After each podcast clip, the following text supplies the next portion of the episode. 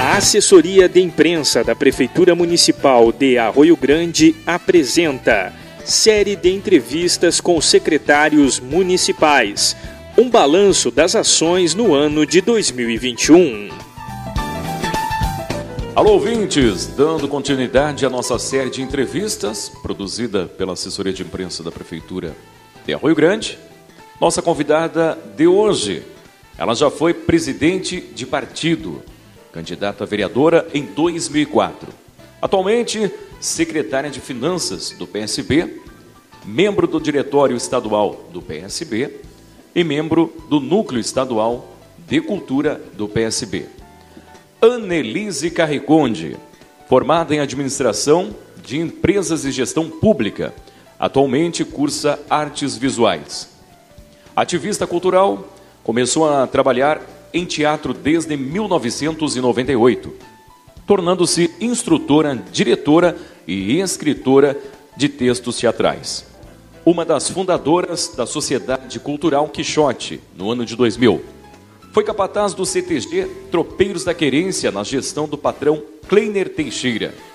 Presidente do Bloco Social Aluluzinha há oito anos, o mais antigo bloco social de Arroio Grande. Secretária de Cultura desde julho de 2019. Annelise Carreconde, seja bem-vinda. Obrigada, obrigada pelo espaço. Temos plena consciência de que é um privilégio estarmos ocupando esse lugar de fala que ocupamos hoje à frente de uma pasta de uma secretaria municipal eh, de cunho tão importante como é a Secretaria de, Municipal de Cultura e que trazemos isso como a nossa principal bandeira, é valorização, ressignificação, né, de que a cultura ela é a identidade da população, a identidade da comunidade e fazer com que a comunidade perceba e se sinta é, representada é uma das funções, então, do gestor público e principalmente do gestor da pasta. Já deu para ver que a gente transita né, em vários, né, em vários, no carnaval, no tradicionalismo, né, no teatro, nas artes, e também já atuamos muito como ativista cultural, como promotora de eventos, como participante né, de movimentos culturais da cidade, é, desde, desde sempre. Elise, muito obrigado antecipadamente por estar aqui nos brindando com este bate-papo, uma oportunidade da gente atualizar informações não só da cultura que você dirige a pasta, mas também dessa nossa realidade, principalmente você sendo uma mulher que atua na política arroio-grandense já há algum tempo, esposa de um artista, que é o Sidney Bretanha, de um político, que você não disputou um cargo eletivo até então? Muito obrigado mais uma vez. É, Flávio, conforme já foi colocado ali, na verdade eu já disputei. Né? Em 2004 eu fui candidata a vereadora em Arroio Grande.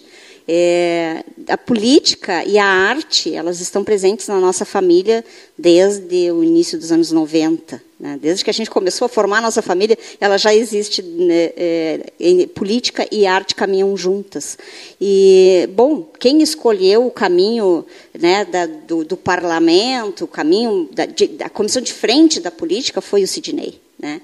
E a gente acompanhou sempre né? Fui coordenadora de, de, de, todas as campanhas dele, né? a parte administrativa da campanha, né? a parte é, de que é a minha área de atuação, né? além de ser artista, também tenho essa formação né, de, de gestão.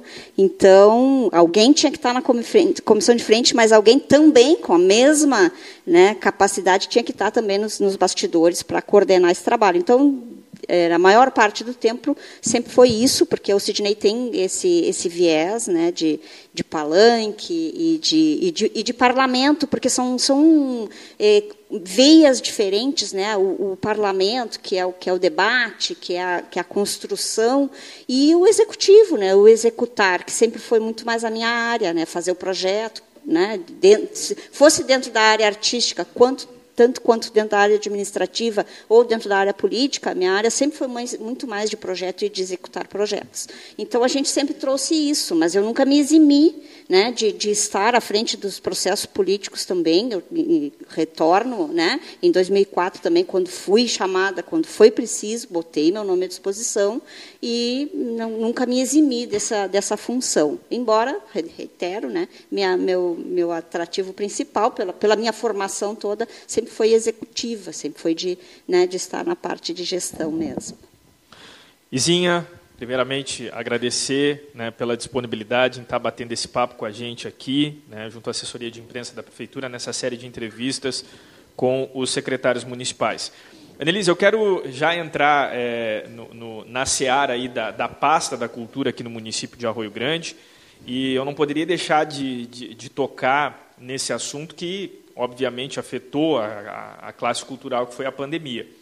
Mas tu assumiu a, a, secretaria com uma pegada um pouco diferente. Até então nós tínhamos a, questão da cultura no município, e aí me atrevo a dizer que a cultura ela, ela, ela tinha um ambiente meio que particular, né? não era algo tão amplo né, em, em, gestões anteriores.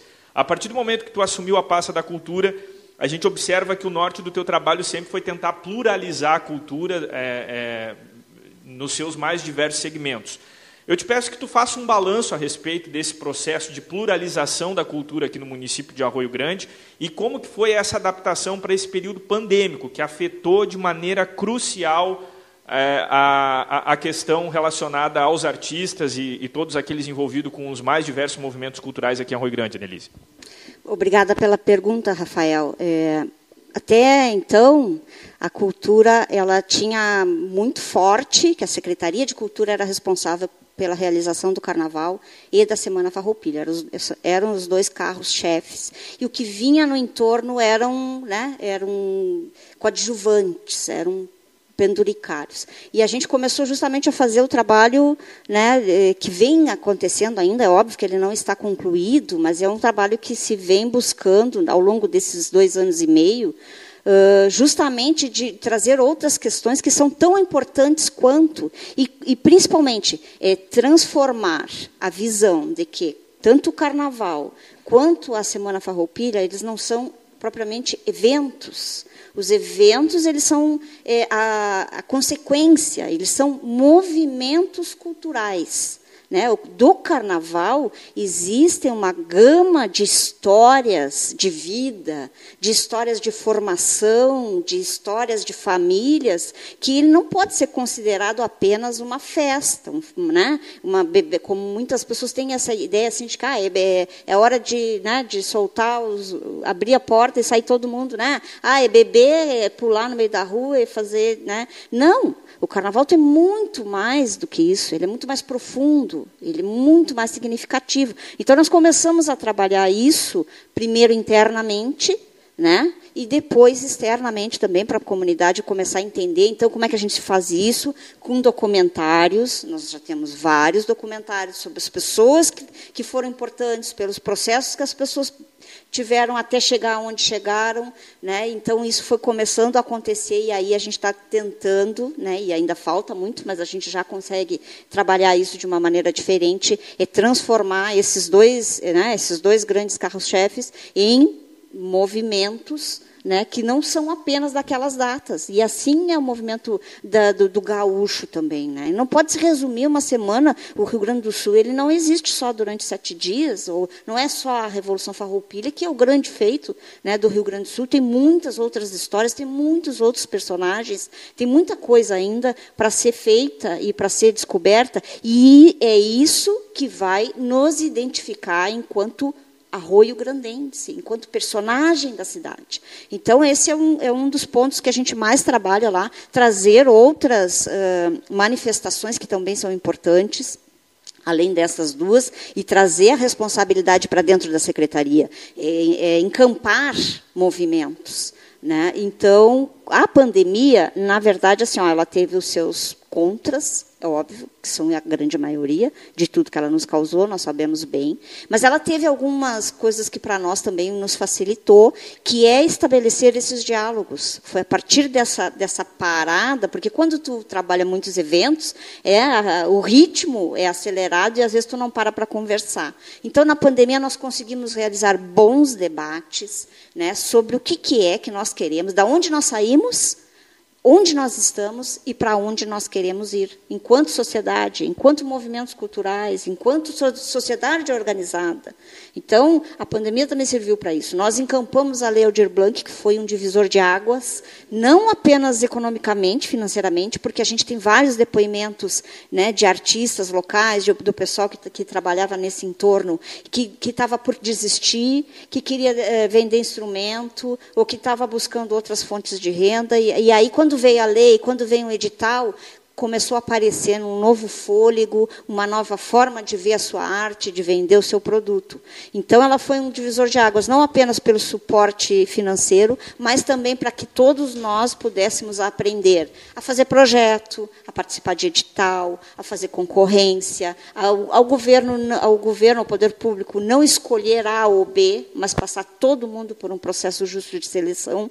Então, foi isso que a lei Aldir Blanc, que foi o grande é, espetáculo da pandemia para nós, da cultura. Quando ela chegou, ela foi realmente um divisor de águas e nós estávamos muito atentos, porque nós participamos de muitos cursos, nós acompanhamos desde primeiro, a primeira votação dela no Senado Federal, depois na Câmara de Deputados, e depois até a sanção presidencial, regulamentação. Nós estudamos muito e nós ajudamos municípios vizinhos também, que estavam né, com dificuldades. Nós criamos uma rede regional né, para conseguir aplicar a Lei Edir Blanc, conseguimos aplicar 99% do recurso, não vamos devolver nada. Então, foi pensando nisso. E aí, tu transformar aquela visão de que quem, eh, as pessoas que, que lidam com cultura, eles são trabalhadores da cultura. Isso hoje a gente já consegue, né, primeiro, internamente, entre cada um, se enxergar como um trabalhador. Né? E a comunidade também valorizar e entender que, que um músico, ele não é um músico assim de, de, de horas vagas, de fim de semana, ah, pega o teu violão e vem fazer uma música para nós. Não, são trabalhadores e por isso merecem respeito, remuneração né? e, e a mesma qualidade que se emprega para qualquer outro tipo de trabalhador. Até que ponto tu conseguiu fazer com que o carnaval deixe, deixe de ser a tradicional rivalidade que é para que a gente possa pensar num campo mais amplo.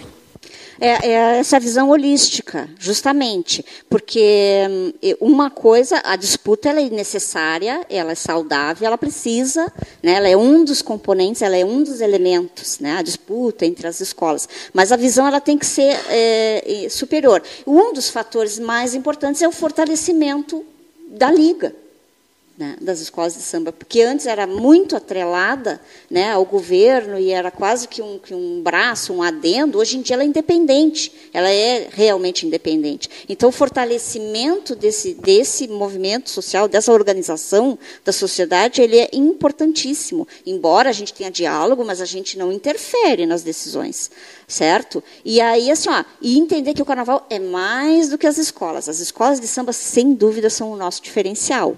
Né? É a cereja do nosso bolo. Mas nós temos outros tipos e, e cultura é movimento. Né? A cultura é movimento. Então, os movimentos também né, têm o câmbio.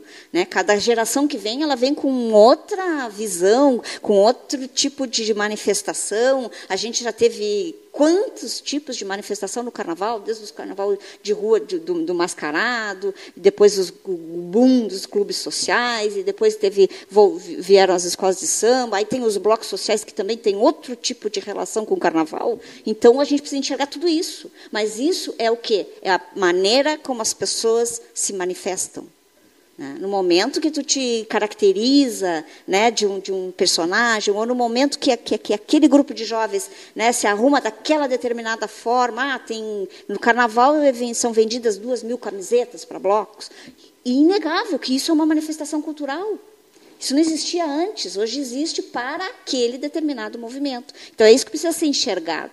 Né, respeitado, fomentado, daqui a pouco não vai ser mais isso, vai ser outra coisa. E nós precisamos acompanhar este movimento. É, e a pergunta que fica no ar: será que teremos carnaval em 2022? Sim ou não? Estamos conversando com a secretária de Cultura, Annelise Carriconde. Um balanço desses 11 meses de governo. Flávio Teixeira. Eu vou fazer uma pergunta para a Annelise com relação ao. Voltando no tempo aqui. Nós tínhamos a cultura atrelada à educação, depois teve também ao turismo. Nesse período aí, a gente não valorizava devidamente a cultura ou os tempos mudaram e hoje necessitamos desta pasta Olha, na verdade, não valorizar a cultura não é, é quase que uma ordem, né? não apenas no Brasil, é bom que fique bem claro, mas no, no mundo todo. É, acredito que a valorização da cultura ela, ela é meio pro forma, Todo mundo, nos seus discursos, é, é, não tem como não dizer que a cultura é importante, que a, a, cultura precisa de fomento, mas na prática são sempre os menores orçamentos, são sempre né, o que fica por último, é o secretário que sempre é o último a ser chamado para as decisões, né, para as decisões grandiosas, embora seja né, é, interdisciplinar, a cultura tem a ver com, com todas as outras pastas, mas isso não é um privilégio, não é um né, demérito de ninguém. O que nós temos aqui, acredito que temos muita sorte, desde o primeiro governo Henrique, porque a Secretaria de Cultura ela foi criada aqui em Arroio Grande em 2009, e eu acho que isso precisa, a, a, a comunidade precisa hum, entender que isso é um grande privilégio. Né? Nós temos uma secretaria exclusivamente de cultura porque não existe mais em quase nenhum município. Né? Na nossa região são muito poucos o que tem exclusivamente de Secretaria de Cultura. Então, eh, desde o primeiro momento do governo Henrique, lá no primeiro mandato, já começou esse processo de, de, de, de valorização no sentido de que precisava de um pouco mais de estrutura, de ter as suas independências. E hoje em dia, eu trabalhei com ambos. Trabalhei com o prefeito Henrique no final do seu mandato e agora nesses 11 meses com o prefeito Ivan.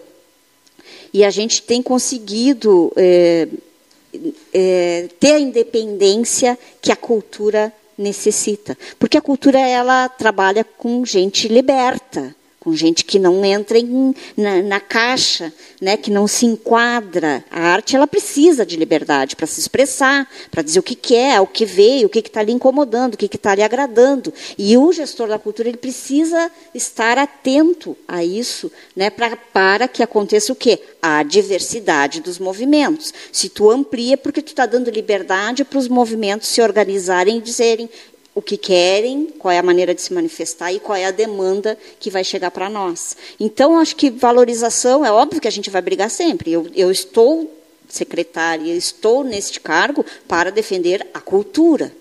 Né? Então, dentro do, do colegiado, dentro do, do, dos secretários, quando a gente senta que vai decidir alguma coisa, a gente está ali para defender a cultura né, dentro da, do, de uma conversação, dentro do, da, da, negociação que a, que a política né, exige, todos nós somos seres políticos, estamos aqui por causa dela, então a gente está ali para defender o que, né, esse, essa diversidade, garantir a diversidade. Então, às vezes, até internamente, a gente né, tem que dar uma forçadinha ali, mas, para minha grande felicidade, a gente tem conseguido isso internamente, né, e, e externamente também, a gente tem buscado e, e feito, tentado fazer se entender que os mesmos empenhos que se tem para buscar recurso para, uma máquina, para uma obra, para a saúde, a gente precisa se empenhar também para buscar recurso para a cultura. Porque a cultura, ela, ela movimenta e ela é o que dá a vida. O que, que adiantaria uma cidade linda e triste, vazia e sem manifestação, sem a população estar ali né, se manifestando? Então, acho que é esse o caminho: é dar liberdade né, de, de, de, dos movimentos e dos artistas e, do, e, e, da população se movimentar, e aí é, é a função do Estado né, garantir acesso aos bens públicos, acesso democrático aos recursos públicos da cultura, e é isso que a gente tem tentado com os nossos editais e, e, né, e com, com todos esses processos que a gente vem implantando, para que a cultura realmente seja valorizada na prática, não apenas no discurso. Izinha, é, ainda falando a respeito da questão do acesso democrático aos recursos, a, a gestão da pasta da cultura ela foi, digamos assim, inovadora na gestão dos recursos públicos aqui no município de Arroio Grande quando trata a respeito dos editais. Eu não poderia deixar de tocar nesse assunto, porque eu acho que isso foi uma das bases do teu trabalho que foi implementado ao longo da tua gestão à frente da pasta. É, a, a, pergunta que eu te faço como, como é, agente cultural aqui no município de Arroio Grande, como secretária também, como é que tu avalia a questão é, do, do, ponto de vista dos artistas? Né? Como é que foi é, é, trabalhar a mente dos artistas de que eles deveriam desenvolver os seus projetos, de que eles deveriam passar a se formatar no sentido de organizarem-se como movimento cultural para participarem desses editais? E como que tem sido esse processo é, no decorrer da tua gestão dentro da pasta, Nelise? Exatamente. É, foi um processo que aconteceu já na prática, quase sem nenhuma teoria. Uh, conforme eu tinha falado antes, a Lei Aldir Blanc, embora a gente já tivesse realizado alguns editais quando chegamos na pasta, mas foi a Lei Aldir Blanc, sem dúvida nenhuma, foi quem disseminou essa prática aqui, embora seja uma prática que já aconteça em outros lugares do país, para nós aqui ainda era uma novidade. O que, que nós detectamos, então?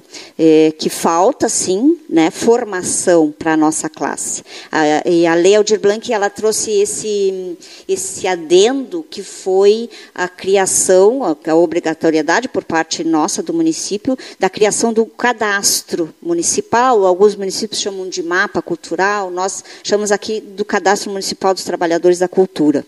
E a gente, a partir daí, conseguiu fazer um diagnóstico de quem são, quantos são, quais são as áreas de atuação, aonde tem mais trabalhadores.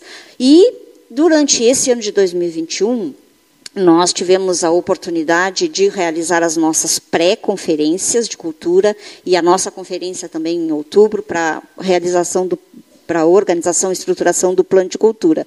E foi aí que nós tiramos uma das conclusões assim que são mais importantes e que vai ser uma norteadora dos trabalhos da secretaria daqui para frente, que é formação. Em todos os nossos setores falta formação, formação de trabalho, quase todo mundo é autodidata, é, formação em gestão, em gestar a sua carreira, né? E, e, nós não temos, nós temos uma imensa carência de produtor cultural, o que antes parecia um luxo e parecia uma coisa de cidade grande, não, não é.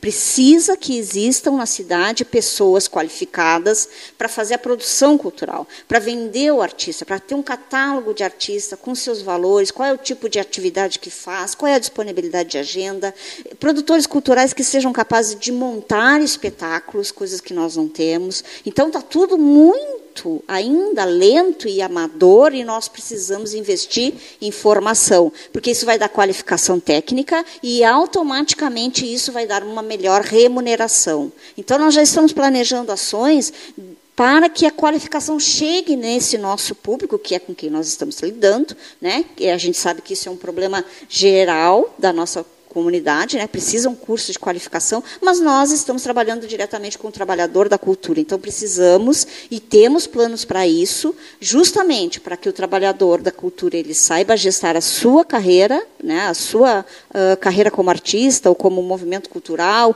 que saiba proje fazer projetos. A gente já tem né, programado, projetado para fazer cursos nesse sentido, formação de técnicos, e para isso nós estamos criando lá o, o Estúdio Municipal de Gravação que além de ficar à disposição para a gravação da, né, da, da sua arte, também para formar novos técnicos, porque é, nesse ano pandêmico a, a, a, tecnologia ela, ela explodiu e nós não temos né, pessoal qualificado, nós não temos diretor de palco por exemplo. E é uma coisa que nós, aqui nas nossas singelas né, atividades, sentimos uma enorme falta. Então, nós precisamos formar os nossos, é, já a nossa clientela, que já existe, mas nós precisamos, acima de tudo, qualificá-la. Essa pluralidade que tu fala, que se faz necessário na tua secretaria, a gente observa também dentro das tuas ações com relação a pessoal. Tu faz um trabalho, tu envolve eh, vários segmentos, gostaria que tu falasse disso, as, movimentos artísticos de Arroio Grande, gente que fica até à margem, muitas vezes, e também tu trabalha com, com pessoas ligadas a outros partidos políticos, identificados até oposicionistas ao próprio, ao próprio governo. Como é que tu lida com isso? Tu sofre algum tipo de, de pressão nesse sentido? Já sofreu? Tu conseguiu driblar isso? Evoluímos nesse ponto também?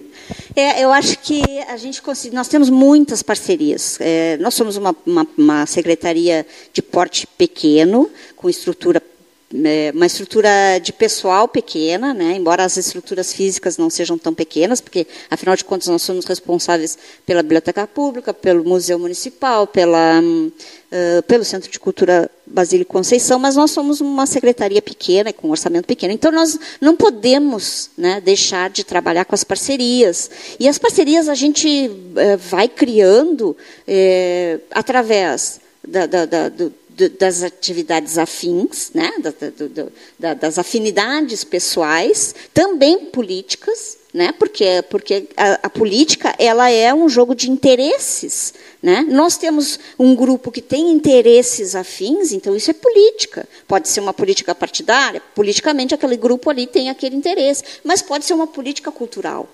Então, uh, os grupos que têm um interesse comum de fazer uma política cultural de crescimento, né, de, de crescimento igualitário dos movimentos. Né? Então, assim, ó, a gente vê o, o que, que a secretaria é, é, projeta? É criar ambiência para que os grupos cresçam e não a, a, partir de nós, a partir deles mesmo. Então, haviam vários grupos na cidade que estavam adormecidos. Nós não tínhamos movimento negro em atuação há pelo menos 10 anos. E aí a gente começou a chamar para o debate, a acenar com algumas coisas. Hoje nós temos na Câmara tramitando o, o, a criação do Conselho Municipal da Promoção da Igualdade Racial, que está ligado à Secretaria de Cultura, que, que vai ser um divisor de águas, porque a gente vai estar conectado, então, a partir daí com o Sistema Nacional de Promoção da Igualdade Racial. Então, esses são mecanismos assim, ó, não precisa dinheiro, não precisa verba pública, precisa de ação política. Entendeu? Então é nesse sentido. Aí começam outros movimentos, por exemplo, a gente tem agora essa, essa conexão com, a, com o movimento das Star Drags, que a gente criou lá em janeiro, né, quando a gente fez aquela campanha, porque janeiro é o mês da visibilidade trans, e a gente fez aquela campanha que foi muito bacana, né, da, da visibilidade trans. Então os movimentos começam a sentir a, a vontade para fazer outras coisas, para criar, ah, mas eu também gostaria disso, então vamos fazer. Então, daqui a pouco, nós vamos ter realmente muitos movimentos organizados, fortes, com as suas demandas, que não precisa partir de cima para baixo, ele tem que sair de baixo para cima. E aí sim, aí o, o gestor, o Estado, ele precisa né, dar o fomento e dar a estrutura para que esses movimentos cresçam. Então é nesse sentido, a pluralidade é porque tu conversa politicamente, nós temos pessoas que, que apoiam, que não apoiam, mas, mas a, a, as pessoas que são de outros, de outras veias políticas, é, elas, elas conseguem chegar perto por causa da política cultural que estamos implantando aqui. Muito bem, quando o bate-papo é bom e o assunto é interessante, o tempo passa rápido. Né? Mas a pergunta que todos querem saber: vai ter carnaval ou não? Annelise, é, a, a, gente tratou agora a respeito é, do ponto de vista dos artistas, do ponto de vista dos, do, da questão relacionada aos movimentos culturais dentro das suas pluralidades. Eu gostaria até de citar aqui, né, Flávio e, e Gessé, a questão da Semana da Consciência Negra, em que realmente é, foi bacana de ver, até na, na própria divulgação, é, os, os, vários movimentos e segmentos que estavam envolvidos na construção da programação junto à Secretaria Municipal de Cultura, Secretaria Municipal de, de Educação e também junto ao Executivo Municipal. Mas a minha pergunta, Nelise, ela parte do ponto de vista estrutural. Por muito tempo aqui em Arroio Grande nós não tínhamos uma estrutura, né, é, e, e aí falo realmente da questão de equipamentos e e, e, tudo mais. Hoje a gente conta com um centro de cultura que a gente pode colocar né, como é, o centro cultural de Arroio Grande é o centro de cultura. O que tu pode nos falar a respeito dessa questão voltada para a questão estrutural, né? Porque nós temos os artistas que são o talento, enfim, isso é, já está colocado, né? Todo mundo já sabe mas a questão estrutural, para instrumentalizar esses artistas que estão aí em Arroio Grande, né, que estão fazendo a sua cultura, enfim, né, partindo do ponto aí do Centro de Cultura Basílio Conceição, que a gente sabe que foram feitos investimentos também nesse sentido, né, e, claro, aquilo que tu projeta em termos estruturais para a cultura de Arroio Grande. Essa é uma questão, muito obrigada pela pergunta, Rafael, mas é uma questão, foi, foi ótima, foi ótima, né? A gente sempre tem, é uma, é uma grande dificuldade mesmo, porque quando se fala em estrutura, se fala, se pensa diretamente em custos, e para isso a gente vai buscando recurso externo, né? Porque geralmente o recurso interno ele não dá para tudo, né? Então a gente fica sempre buscando. Mas é, quando a gente está com o olhar atento e voltado e está conectado, né, com as classes, por exemplo, com os nossos artistas, que é quem, para quem a gente, né, mais prepara aquele espaço lá e a gente vem tentando é, transformar o centro de cultura no centro de cultura, é, literalmente, né? Então a gente fica sempre com esse olhar. A gente adquiriu em boa hora né, todo aquele equipamento de som e luz e que a gente vem sempre buscando melhorar, adquirir cada vez mais e cada vez melhores equipamentos. E foi o que nos salvou na pandemia. Porque se nós contarmos todos os eventos, todas as lives, todas as vezes que, que foi utilizado aquele palco e aquela estrutura, né, inclusive para a realização dos, dos projetos culturais que foram aprovados nos editais daqui ou nos editais do Estado ou, ou nacionais, então é um investimento que tem um retorno imediato e inquestionável.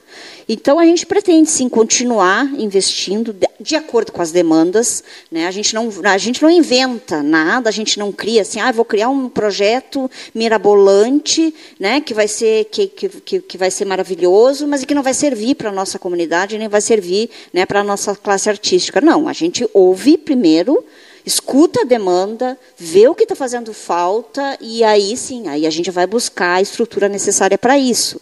Nós, estamos, nós temos o projeto de reformulação do Centro de Cultura, de readaptação dos espaços e principalmente para ele se tornar o que está no plano de governo do, do, da atual gestão, os, um dos, do, dos elementos do centro da juventude né, que, inclui, que inclui o complexo Aricolho Rodrigues, o GITA e o Centro de Cultura, onde a nossa juventude ela pode optar e ela pode transitar por todos esses espaços para o seu desenvolvimento pessoal, tanto das artes, quanto da educação, quanto da, do esporte e do lazer. Então, nós estamos trabalhando para isso. É, é, tudo caminha muito, muito lentamente, que esbarra basicamente na questão econômica. Né? Nós temos que desenvolver o Museu Mauá, que também tem muitas ações que estão né, paradas, mas a gente precisa de qualificação, a gente precisa de melhoria do espaço, mas a gente vai levando né, conforme as pernas vão permitindo. E a biblioteca pública também, a gente sabe, a gente está em processo de transição ainda, mas ela tem, nós temos um grande projeto para a biblioteca pública, ela vai se tornar um ente né? Um ente. A biblioteca pública vai ser um ente que vai coordenar os seus projetos, que vai fazer a sua relação com as escolas, que vai fazer né, todo um trabalho independente. A biblioteca não é mais um adendo e ela não está mais no porão, ela vai se tornar um ente formador. Né, de novos leitores, de novos escritores, de novos cidadãos. E, da mesma forma, uh, nós também já estamos planejando, porque a partir de 2021 uh, volta para a Secretaria de Cultura 2022, perdão, volta para a Secretaria de Cultura a administração da banda municipal.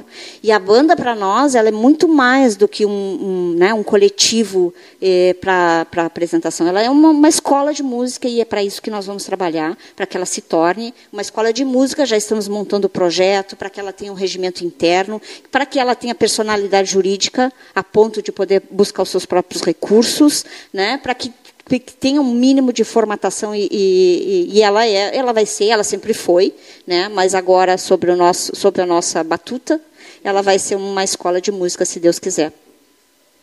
Tanto, tantos temas para a gente abordar e o tempo se esgotando. Já estou preocupado com isso. E vou te fazer minha última pergunta aqui. Ah, já vi que as perguntas pessoais não não vai dar tempo. Ah, ainda a respeito dos novos artistas anônimos. Anônimos não dá para dizer porque as redes sociais acabam divulgando esse nosso pessoal aí, é, músicos, né, é, pintores, pessoal que faz grafite, enfim, tantos talentos. Dá só uma palhinha rapidinho depois aí. E entrando no último tema que eu vou te perguntar, com relação ao auxílio aos trabalhadores de cultura e o que, que isso vai significar na verdade. Bom, com relação aos novos, é, é assim, ó, é, tudo na vida são processos. Então, a gente está conseguindo, com esse projeto de ressignificação da Secretaria de Cultura, é, entrar em searas que a gente não, não tinha acesso, e ainda falta muito para isso. Mas quando a gente percebe que as pessoas, os movimentos, eles se sentem à vontade para chegar perto do poder público, que muitas vezes parece inatingível, é sinal que o trabalho está dando certo. Então, quando a gente vê, por exemplo, a galera da Banca 46, eu queria mandar um abraço para eles, porque é um trabalho formidável e a gente lá está muito feliz de ter feito uma parceria com eles, que faz música, que faz dança, que anda de skate, que faz grafite, que é um coletivo cultural. Né? Era nosso sonho de consumo ter coletivos culturais plurais, né? do seu nicho, que, que sabe o que quer dizer e o que quer fazer.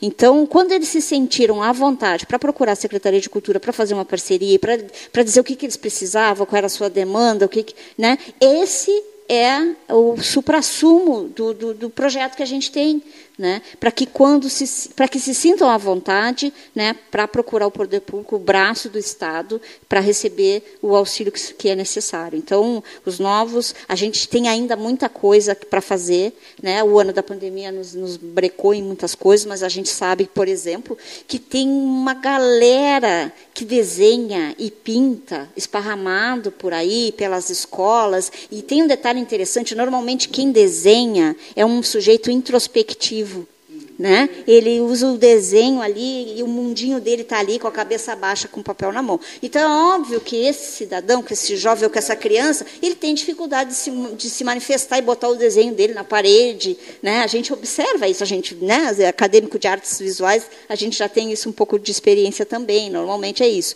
Então a gente precisa buscar não a pessoa, mas criar o ambiente para que esses sintam-se à vontade de trazer a sua arte para aí.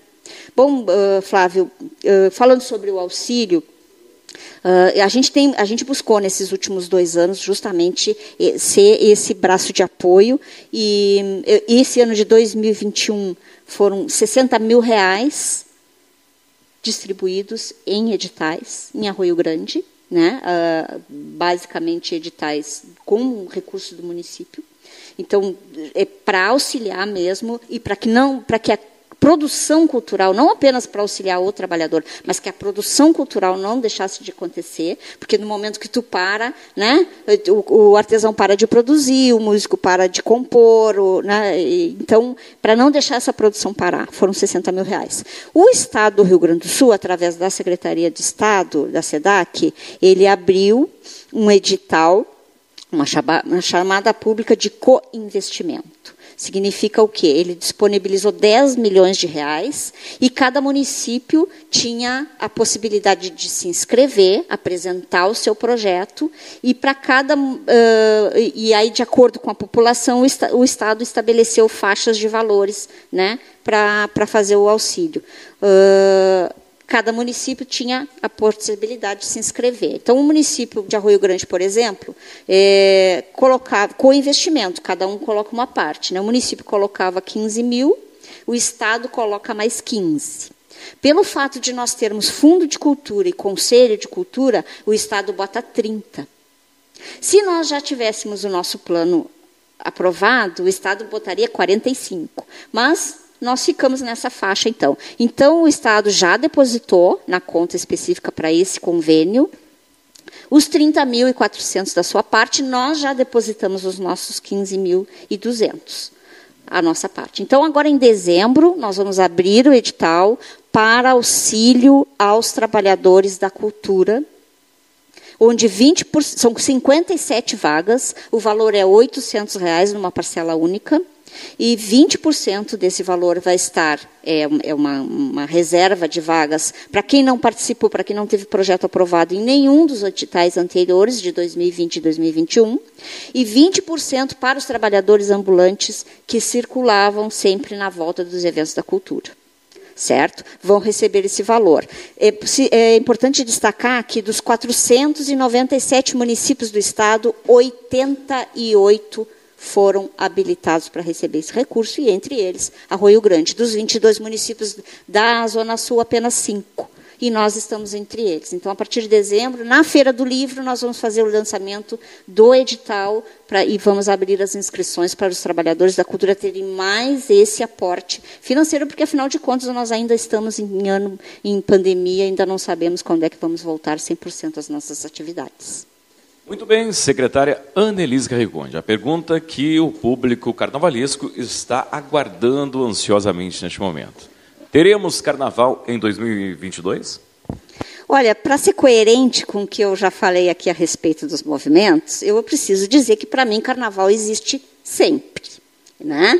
Então, 2021 teve, 2022, né? Nós teremos movimento de carnaval. O que já foi publicado, inclusive, é, que foi acordado no primeiro momento com a Liga das Escolas de Samba, depois de muitos debates internos, alguns eu acompanhei, outros né, não, foram debates lá deles, independentes, mas e, e depois se juntou, né, os dois debates, também tivemos debates internos aqui na prefeitura com o coletivo do secretariado a respeito, e aí depois juntaram-se ambos, e principalmente por que, que foi feita a decisão de não haver né, o desfile, o concurso das escolas de samba?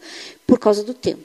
Esse foi um dos fatores que preponderaram. Porque para nós decidirmos fazer o concurso dentro dos moldes que se faz sempre, com toda a estrutura de sonorização, com toda a estrutura né, de, de, da parte elétrica, de segurança, de trabalhadores, é, de estrutura de arquibancada e de camarotes, nós, nós, poder público, já deveríamos ter começado todos esses processos.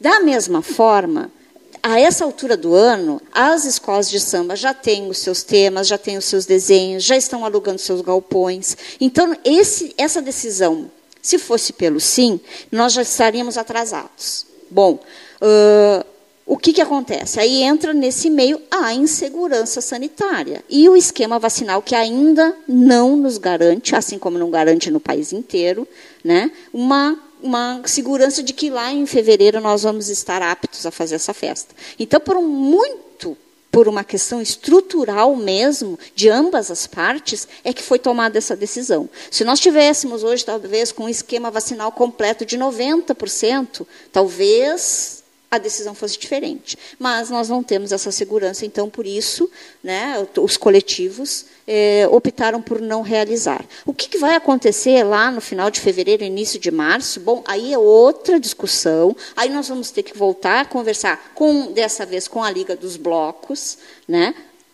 perceber qual é, o, qual é o cenário que vai acontecer, porque precisa de outras estruturas, a gente sabe, é óbvio, nós sabemos também que os blocos sociais eh, e carnavalescos também precisam de tempo para se organizar, né, antecipadamente, alugar os seus espaços, fazer as suas camisetas, fazer as suas encomendas. Mas não, ainda não se compara né, com, que, com, com essa estrutura toda que precisa para as escolas de samba. Aí o governo, na virada de janeiro, a Secretaria de Cultura já começa lá, olha, prefeito, nós temos que conversar, olha, nós temos que tomar uma decisão a respeito, para as pessoas se organizarem, saber, olha, não vai ter, não vai poder fazer nada? Ok não vai poder fazer nada, como foi em 2022, em 2021. Mas, né, se, há, se houver alguma possibilidade de alguma coisa com algum reclamento, eu tenho ah, quase certeza que isso vai ser também debatido e discutido. O que nós podemos dizer hoje, que está confirmado, é a não realização. Né? Mas, como eu já disse, carnaval tem sempre. Tanto que na Feira do Livro, agora que vai acontecer 10 e 11 de dezembro, nós temos um painel que vai vir uh, o, o Daniel Amaro, né, e a sua equipe, que normalmente é a equipe de jurados do Carnaval, para debater justamente isso. O que fazer para que o Carnaval continue mobilizado, mesmo após dois anos sem realização? Qual é o panorama da região? Né, com relação a isso. Então, a gente está sempre proporcionando o bom debate e para que se chegue a, a conclusões maduras, como foi uma dessas. Muito bem, chegamos ao final da entrevista com a secretária Annelise Carreconde, secretária municipal de Cultura, dentro da série de entrevistas promovida pela assessoria de imprensa da Prefeitura de Arroio Grande. Das ações da cultura nestes 11 meses. Muito obrigado e considerações finais, secretária. Uh, agradeço o espaço, a, excelente iniciativa desse coletivo aqui da imprensa, que às vezes a gente enlouquece também, né? Porque a gente fica é, nesse ritmo alucinante e aí faz muita coisa que às vezes não estava nem no script. Mas eu não posso me furtar de agradecer a minha equipe, né, ao Fabrício Cruz, que é um excelente profissional, meu colega desde o princípio, que fiz questão, quando assumi a secretaria, de, de que ele estivesse junto, porque é uma memória física, que é importante que a gente tem lá, que ele, ele acompanhou todos os processos desde o princípio. Uh, a Virgínia, que é a nossa bibliotecária e também é um grande braço forte, é, tem me acompanhado e tem entrado nessa, né, nessa mesma vibe, então é uma cabeça pensante que nos traz uma oxigenação, porque também está em Pelotas, também está em Jaguarão, então faz essa, esse intercâmbio de ideias e de novos projetos, de outras experiências. A Marília e o Lucas ali na biblioteca, a Murielle no museu, que aguenta as pontas e às vezes né, resolve coisas que, que, que, que a gente precisa resolver na última hora. Então, também aos, aos, aos, parceiros, a quem nos acompanha, o Saninho, a Franciele ali também, que são que são que fazem projetos conosco. É, não poderíamos, né, é, de maneira nenhuma, deixar de, de, citar essas pessoas, porque eles são, eles trazem a sua experiência de vida para dentro da, da secretaria.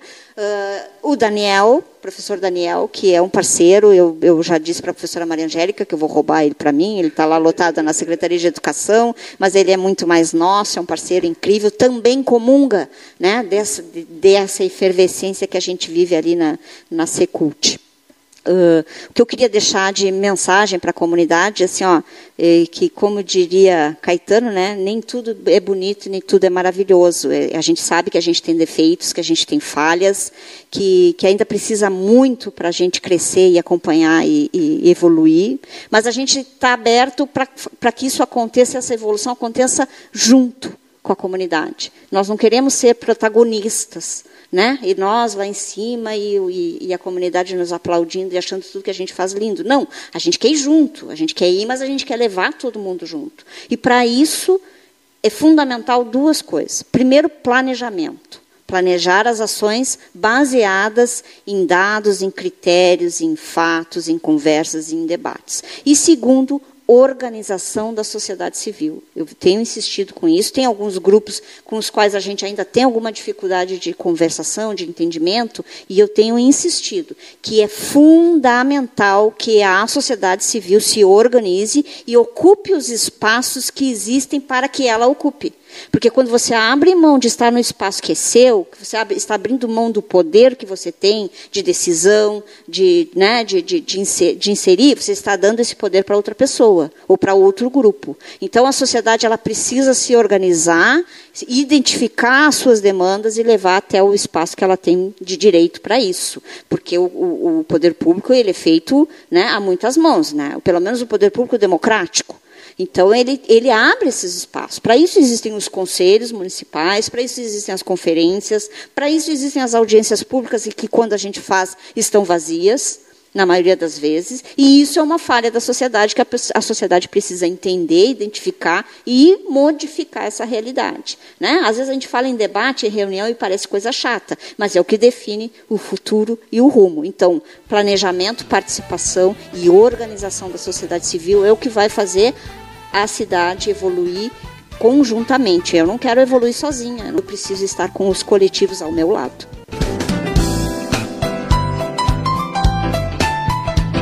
Série de entrevistas com secretários municipais.